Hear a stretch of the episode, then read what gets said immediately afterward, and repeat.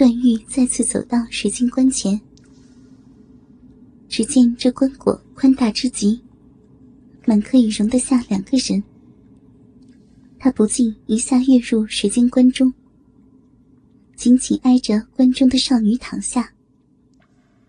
他闻着少女身上和棺中充满了阵阵蓝麝般的馥郁香气，不由得心中一醉。再看那好似睡着一般美艳之极的脸庞，段誉身下的鸡巴不知不觉的又变得刚硬如铁。笔直的一翘一翘的，不成想，自己的鸡巴会有如此的变化。那龟头触及到神仙姐姐光鲜圆润的大腿上，段誉只觉得，此女浑身虽说冰冷的没有一丝人气，但可以感觉到，神仙姐姐的肌肤，却好似真人一般的柔软而有弹性。他不禁心中释然，想到这棺椁中，或是神仙姐姐的体内，有什么防腐的宝物，使得他得以不会腐败。他不禁壮起胆子，伸手攀附向神仙姐姐那高耸饱满的娇乳，入手只觉得柔软中带着挺拔，好似少女般的结实圆润。只是少了活人应有的温热之气。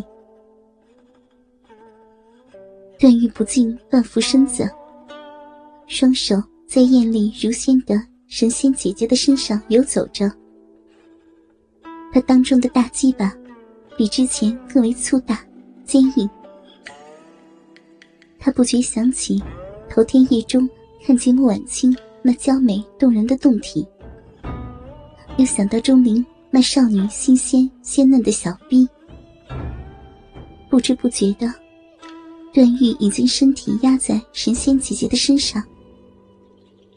他用手分开那一双冰凉但笔直修长的酥腿，他的鸡巴紧靠在那两片柔软粉红的碧唇当中，腰身一动，鸡巴便轻柔的搓擦着那两片碧唇。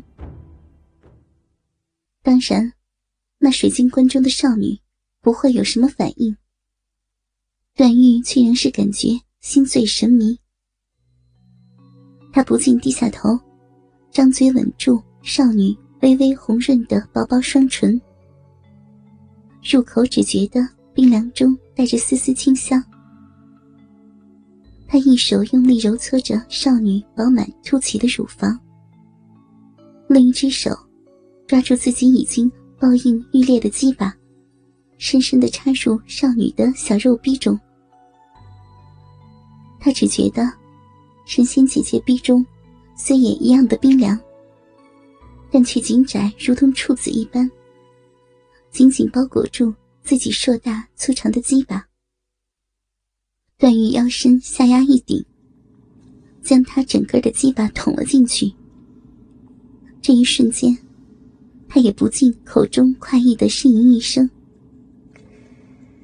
虽说少女的逼中颇为干涩，但肉壁的肉壁，还有那深渊处的子宫，却非常的柔软鲜嫩。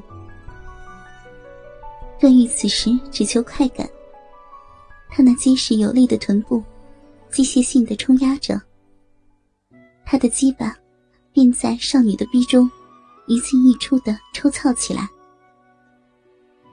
由于段誉的龟头中不时的渗出滴滴饮水，慢慢的开始润滑着少女的逼。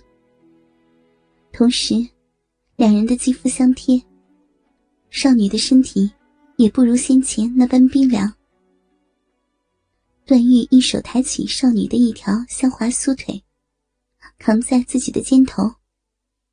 双手疯狂的揉搓着面前那对雪白傲挺的娇乳，他的腰臀更加用力的顶操。倾听网最新地址，请查找 QQ 号二零七七零九零零零七，QQ 名称就是倾听网的最新地址了。